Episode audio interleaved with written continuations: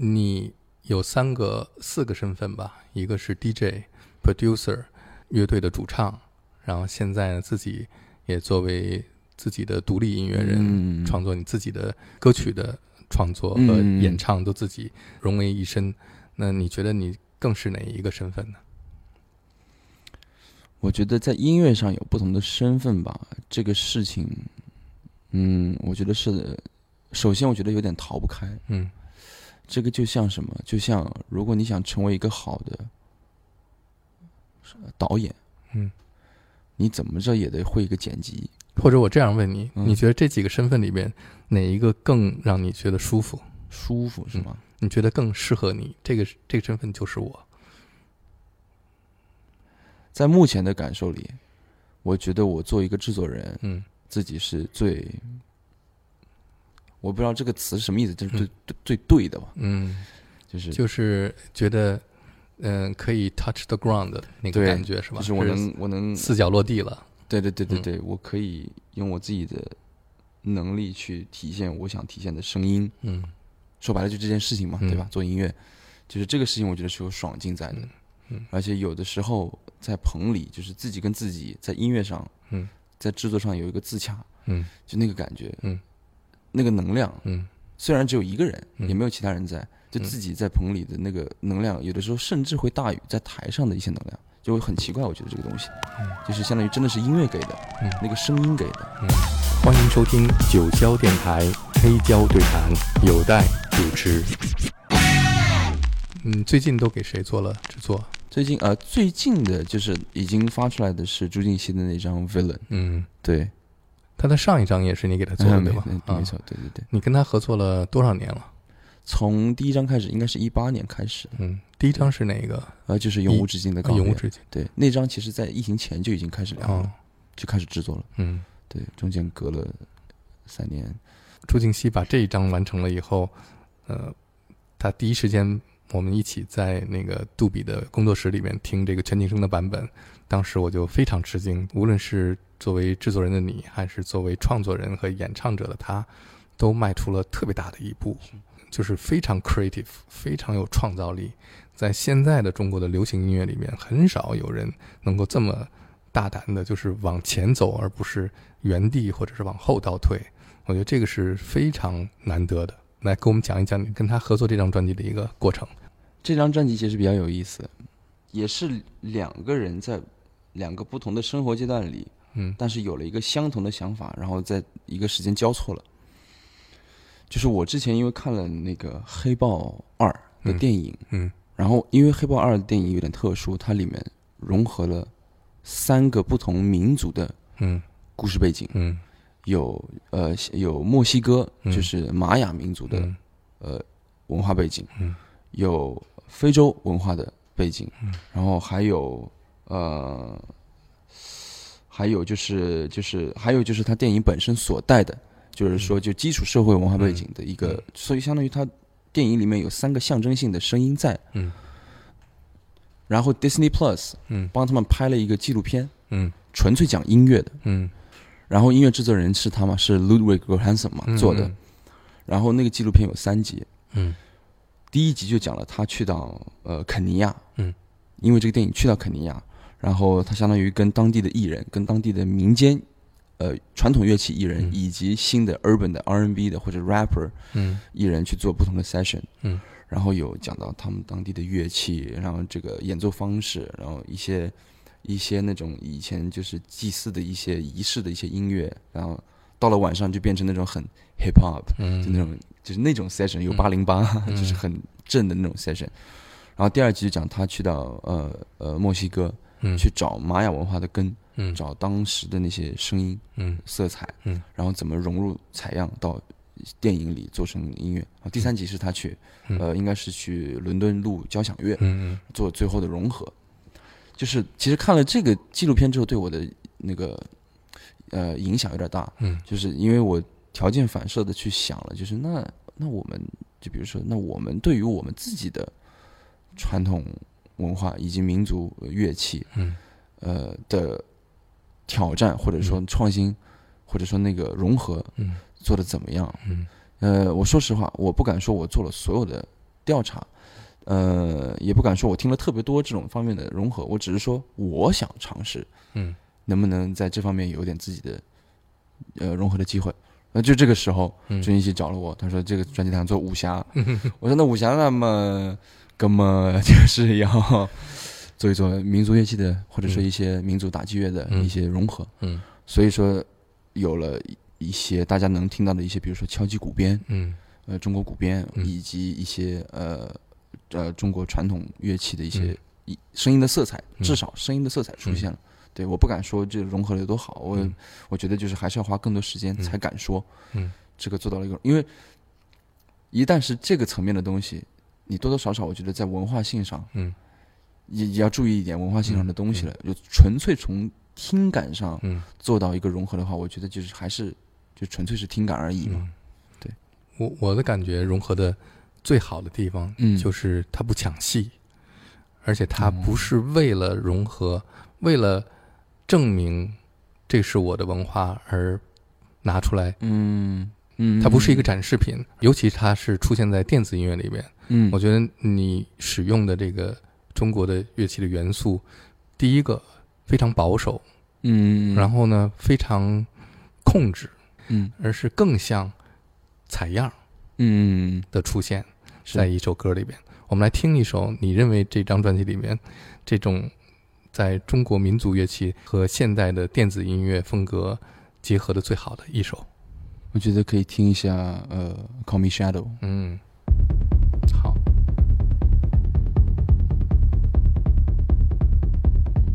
我的心头，啊，我的短刀，啊，我的身手，啊，教我一次，啊，skipping on the roof，啊，I can feel the moon，啊，find me in my shadow，啊，没有退路，啊。一尘浮然海中的树，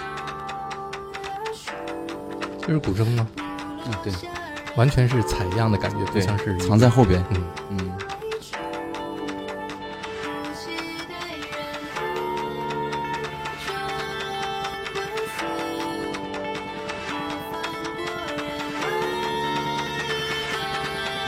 海的海。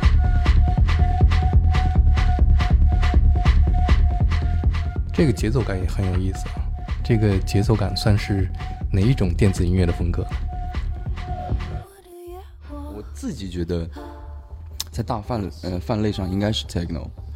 因为呃我是做了一个相当于一个套拍嘛，相当于是噔噔噔噔噔噔噔噔噔，但它其实是噔噔噔噔噔噔噔噔噔，嗯，当时其实我们就这个点，我自己还稍微我还自己还担忧了一下，我说是不是容易让人有点脚崴，嗯因为因为是强低频嗯，甚至相当于一直是 kick，嗯它如果是噔噔噔噔噔噔噔噔噔，那我需不需要给这个点呢？嗯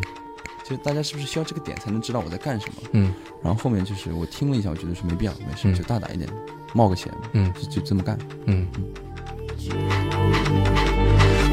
人呃，非常有那种紧张感。对，嗯主要就是要营造一个紧张的。尤其再配上中国的这个敲鼓边儿嗯这对，个在西洋的鼓里边几乎没有这种打奏的方法。没有这种色彩。嗯嗯。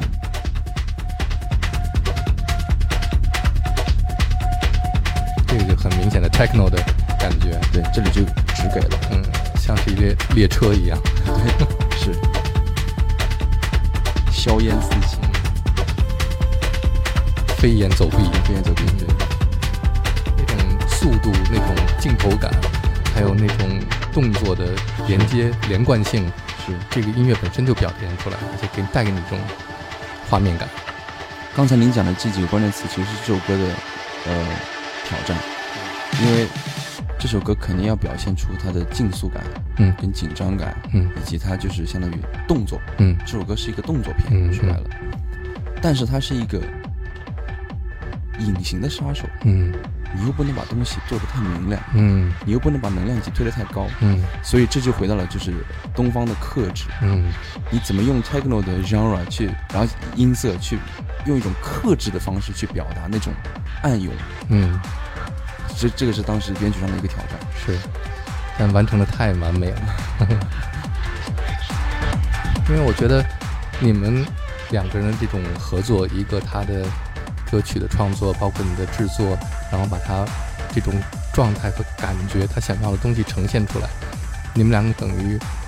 创造了一个新的 genre，嗯，的确，它不能算是已经成熟的一个 genre，对，我觉得完全没有任何一个已经完成成熟的作品来，嗯，套你们现在的这个这个作品。就是我听到的时候，完全是一个全新的感觉，它会嗯让我整个的身体进入一种新的体验的聆新的听状 trance，态，嗯一个新的聆听状态。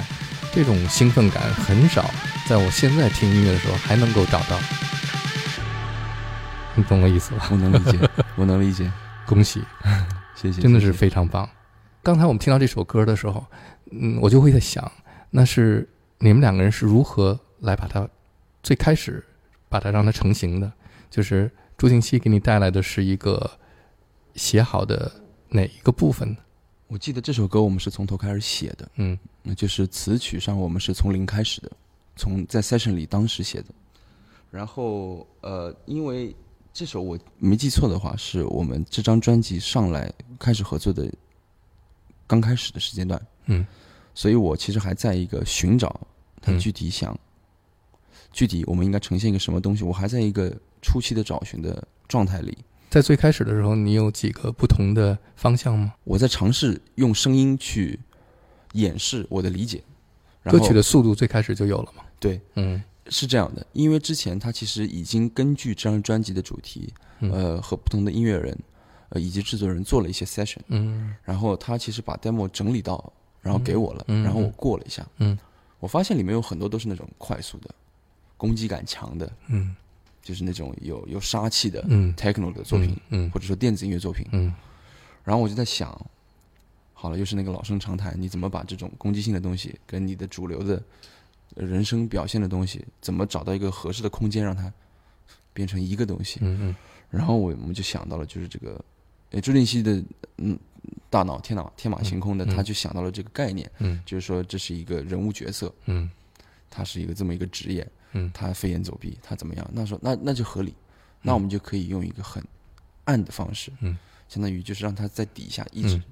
像一辆列车一样，像您说的，在底下就是走着，嗯然后你在上面就做缥缈，做嗯气声，嗯就做就静静悄悄，嗯然后我们在后面再把做线性，把嗯动态拉大，嗯。然后就形成了这首歌。作为一个身怀绝技的功夫高手，然后又是一个刺客，戴着面罩的那种，嗯暗嗯嗯，但是对又杀气隐藏在下面的那种对，就比如说感觉。我的身，然后那后面就会，对对对就那个东西，哎，嗯是什么？是，出了一个什么东西？嗯你没有发现，但是它又很轻，嗯但是它很贴耳。嗯一开始要营造这种氛围嗯，。我当时跟朱静熙讲的就是，你知道现在有全景声，嗯全景声特别适合做电子音乐。嗯，上一张专辑《永无止境的告别》，它是一个带有科幻性质的未来科技宇宙，所以这个就有空间感。然后你可以通过全景声来营造一个空间和一个环境、一个氛围，就是在你做那个音乐之上，有一个更大的一个新的创作空间。嗯，然后他把这个作品完成了以后，我听的时候，我觉得他完全领会这一点，并且呢，找到了一个很好的利用空间音频进行空间创作的一个元素，就是除了我们都熟悉的使用合成器啊、使用人声啊这种来做音乐之外，还有一个元素就是我们看武侠片里面很多的那种呃飞镖的声音呐、打斗的声音啊，这些声音、这些效果嗯变成了音乐的一部分，嗯这个很奇妙。而且这个部分完全是用空间音频来体现的话，那它就有更大的空间。比方说，它可以在你头顶，可以在你的身边，可以在你的耳边，嗯而且它表现它的速度、它的距啊离距离都能够表现出来。是这个实在是太有意思了。你在做的过程当中有这种兴奋感吗？我们这张专辑在最开始聊的时候就知道，我们想把它做成全景声。嗯然后呢，我的潜意识里是带着这个嗯设定嗯去编曲的，嗯所以有些时候，比如说一些点状的声音，嗯或者有一些盘旋的声音，嗯，对，我是飞镖转的声哎音，对对对，包括后面那个鸣笛的声音，嗯就是那个进了鼓之后的嗯鸣笛的声音，嗯嗯那个其实我在编曲的时候是我是有设计好，我是到后面我做全景声的时候，嗯我是可以把它放到一个什么位置的，嗯它是有个什么样的效果的。空间音频这个东西其实是一个 tricky 的东西，嗯你很容易误解它，就像什么呢？就像是早期立体声嗯从单声道 mono 变成 stereo 的时候，有一段时间嗯立体声是很尴尬的，嗯，对，就是股权在这边，人生在哎这 对对边，对对对。然后这当然当时其实不尴尬，嗯当时可能是现场在放的时候，它是两只音箱，对对，它是一定要把它对对对分开，分开，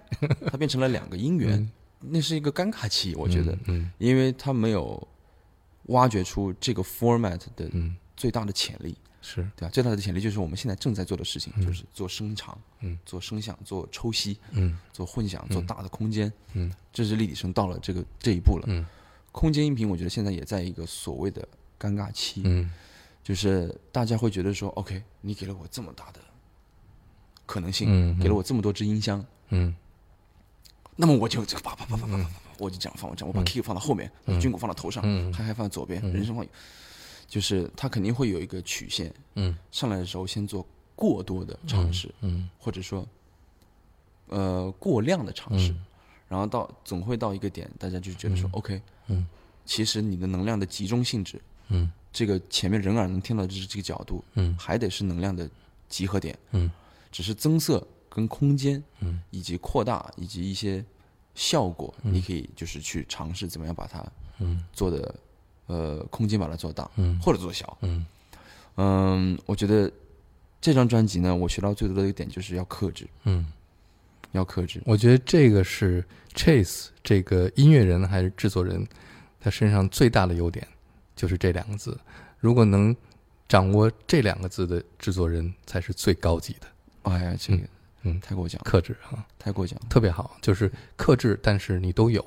对但是不滥用。你知道，有的时候，就比如说我帮别人做混音的时候，嗯我收到一个二百多轨的工程，或者我收到一个一百五十轨的工程，嗯嗯就我会去想，我会我会怀疑，就是到底哪一种思路是正确的？嗯，因为说白了，呃，加法编曲跟减法编曲嘛，嗯就我自己是习惯用减法编曲的，就是如果我用一轨能解决这个，呃层次的需要，嗯呃解决这个需呃那个频段的需要，那我就用一轨，嗯我没有必要用两轨。嗯但是每次当我就是看到别人的层次，就是见缝插针嗯做的那么细腻的时候，我就会怀疑，我就说，到底是加法力道大还是减法力道大？嗯但其实我后面其实自己想通了，就是这个其实是看歌的需要的。嗯嗯，我只能说《Villain》这张专辑，它适合用这种克制的方法嗯跟减法编曲嗯去去嗯去制作，嗯呃，把空间更多让给朱林熙的人生，嗯嗯，因为他的人生不是一个传统的强有力的那种 power、power vocal，嗯它是有细腻的东西在里面，它是有很多气声，它是有很多小尾巴在里面的，所以我不能去占它的那个、嗯那个空间，嗯包括在全景声里也是，就是他的人生的位置中间我是没有、嗯我没有共享那个、嗯那一块区域，嗯对，都是要么就把它放到上边儿，嗯。要么放到两边儿，你有今天这样的认识，是经过你的实验和经过你的不断的尝试得出来的一个自我的认知，还是说你的性格就一开始就是这样的？因为我认为像你这么年轻，然后又这么傲气的一个嗯音乐人，你你，我觉得你应该是那种想要展现更多的，我觉得靠耳朵吧，嗯嗯我觉得应该是靠自己的耳朵听到的，就是有的时候，比如说我如果听到觉得这个东西有点挤，嗯那我可能就会想说是不是哪里出了问题，嗯嗯要么就是频段的避让没做好，要么就是编曲可能在前几就出了问题，嗯嗯嗯哪儿撞了没听出来，嗯就我觉得我有一段时间就是有点绝对，就是听音乐喜欢听尽量干净的，嗯嗯，因为可能我不想把我的大脑打开。嗯我这个东西一旦复杂了，我就开始去抽离出来，嗯我就变成理性的去听了。哦嗯啊，这个层次是这样的。嗯我没有在听音乐了，我在我在做分析，我变嗯成分析员了。嗯所以说有段时间我听的东西非常的就干，我听歌也是，我甚至有一段时间只听氛围音乐，嗯，就一个色块，嗯我就听一个情绪，嗯 这个也其实也是有个阶段了，嗯，有一段时间走得特别走得特别深，嗯然后导致做音乐也是就是就感觉就是一个块儿，嗯然后一个人生就感觉生怕多一点层次，嗯但其实是需要的。嗯，你理性思考那个歌可能是需要那个层次的。呃，我觉得走那个阶段走到《Villain》这张专辑的制作期的时候，我觉得正好有一个打开的点，嗯因为这张专辑很多歌也是大的线性编曲，嗯就前面可能是克制的，后面可能有一个点嗯，出来这样子，所以我觉得平衡状态应该还算好。对该爆发就爆发。对对对，该有这还得个有专辑里边最好就是该收收也有爆发，该炸嗯爆发炸的，哎 爆发的炸的很好，但炸完了又收，呃对对这对，个立 刻收，这叫这叫收放自如，对吧？嗯是是还有一个，我觉得在 Villain 之前的所有的全景声专辑，都是在录音的时候先录了一个立体声版，然后呢，把它再重制一个嗯全景声，是，就是把这上个混文件拿到一个全景声的这个录音棚里面，再让全景声混音师做一个全景声版本。嗯当时我就跟朱景熙说：“我说，全景声这个概念其实特别适合音乐人在编曲最开始的时候，编或者编曲人在最开始创作之前就有这个全景声的概念，然后用这个概念去创作你的音乐，有这个空间感创作。所以我觉得 v i l l a n 这张专辑是第一个从创作时期，从一开始构思的时候就有了这种空间概念，然后由制作人把它实现这么一张专辑。”你觉对得是吗？没错的嗯嗯，而且有一个点很重要，就是我们也是一上来就清楚这张专辑我们想做一个电影叙事，嗯所以一旦是这样的话，我就不怕有些歌尽量空，嗯因为它是一个整体性的的安排，而且它又是一个空间音频的嗯整体性的安排，嗯所以有一些歌我就做到尽量简化，嗯因为会有它复杂的时候，会有它就是就是整个东西出来闪出来的时候的，嗯嗯就比如说 Jade。嗯那首歌，我就可以让它前面只有钢琴嗯和人声，嗯时不时出一下笛子，增一个色彩。嗯但如果放在一个纯粹的单曲里，嗯那么做可能未免有一点单调，嗯，对。但是因为是这个语境，所以我可以这么做。我们来听一下 Jade。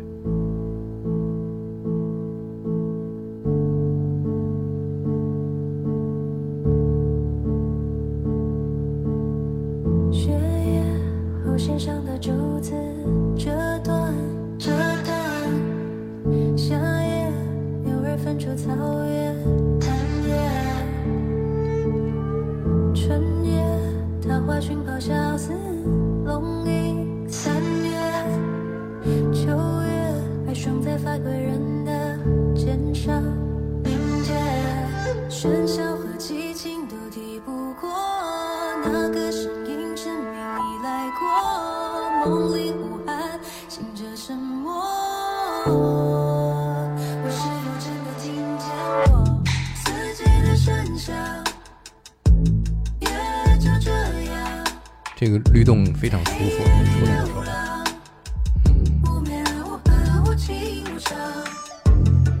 这笛哎子也是似有似无，嗯，是，嗯，对，就在对话。嗯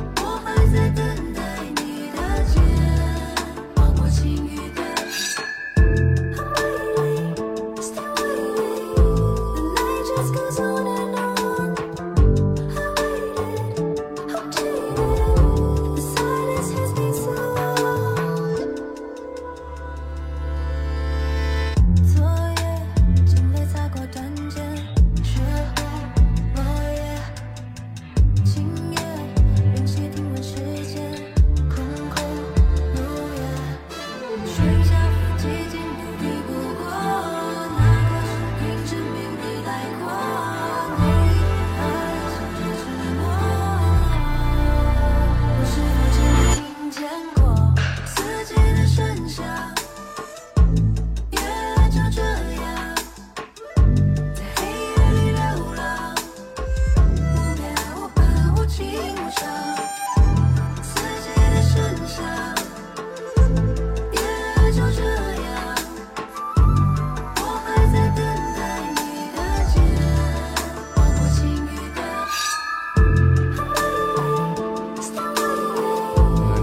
剑嗯出鞘的声音，嗯，是用的很好。就后面的笛子啊，还有整个这个感觉，就像是一个水墨画一样。对，对，嗯，有浓淡，嗯，有对比。笛子的音色其实还是相对难处理的，嗯我觉得，因为我在我在拿到了这个笛子的声音之后，我在混音的时候，我就一直在尝试不同的方法，嗯它到底是应该在人声的位置在中间，嗯还是说它是一个小的声场，嗯但是又在中间，嗯还是说它是应该很远的，嗯就这个距离感，嗯因为它要跟人声做呃呼吸嗯做对话，嗯我就一直要拿捏那个嗯那个那个来来那个前后的东西。嗯，很有意思的一个聆听体验。嗯我觉得这个作品本身哈、就像是一个小的艺术品，它已经超出了一个流行歌曲了。完蛋了，那这对我们本来想做流行歌的，走远了就说明，如果从流行音乐的角度来看，这是一个不太成功的专辑，嗯，它里边没有 hit，对，没有一个可以让你马上记住的一首大热的歌曲，对，呃，就它已经不是流行音乐了。就像我刚才说的，我我感觉听完了以后，你们俩创造了一个新的音乐类型。说不定您刚刚讲的这个就是我们其实音乐从业者应该嗯去做的事情，嗯嗯要让现在已经能够接受流行音乐的大众接受不太一样的东西，就然是啊后慢慢慢慢接受度变大。我觉得现在做音乐就是有更多的可能性，但是没有人去做这个尝试，或者没有人有这个胆量去做不一样的。现在每个人都在重复别人做的或者自己做的，我觉得在今天这个时代，给你那么多的机会。你可以去做，比方说像朱金奇这张专辑，你可以说它商业上不成功的，但你、嗯如果你做了一个尝试，是别人没有做过的，你自己也没有做过的，它本身的意义要超过这个专辑主所流成功大家认为的那种成功或者失败。嗯我我们都知道，我们所尊敬的那些音乐人，在历史上那些伟大的作品，都是在那个时代本身，他们超越了自我，他们做了一些别人没有胆量去做的事情，在之后才留下来。他们这种勇气本身去鼓励和影响更多的音乐人，这样的话，音乐才会发展，对吧？像您刚才讲的，就是我觉得要敢冒险，或者说嗯敢做不一样的尝试，需要是需要胆量的。嗯，就我会经常听到一句话，就是就打引号，就是你还年轻，嗯就这句话，就是我，然后我就会想，就是我我感觉我就我做的东西也不是说特别的特别的炫耀，你嗯懂吗？就是如果我理解的那个年轻的感觉是正确的话，我感觉我做的东西也没有过多的去强调。你看我还能干这个，我感觉也没有那个那个那个想法在。然后我就会去思考，就是说，什么叫还年轻？就是因为我一直觉得这个是我们应该做的事情，嗯因为我们感受到了做这个东西的欲望。嗯那别别伤自己， 要做的话就做好了。但是我当然也理解，就是这是一个艺术被误解成商品，商品被误解成艺术，嗯被这是一个误解充斥着误解的年代。嗯，尤其对于音乐来说，我觉得，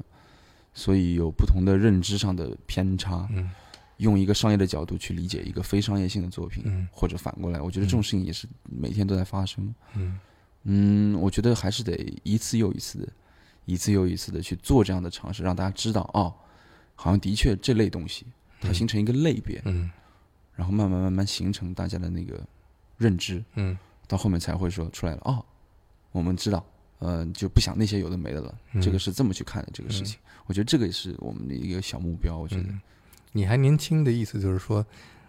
在你现在这个年龄，可以做任何你想做的事儿。嗯，是吧嗯 You can do anything 嗯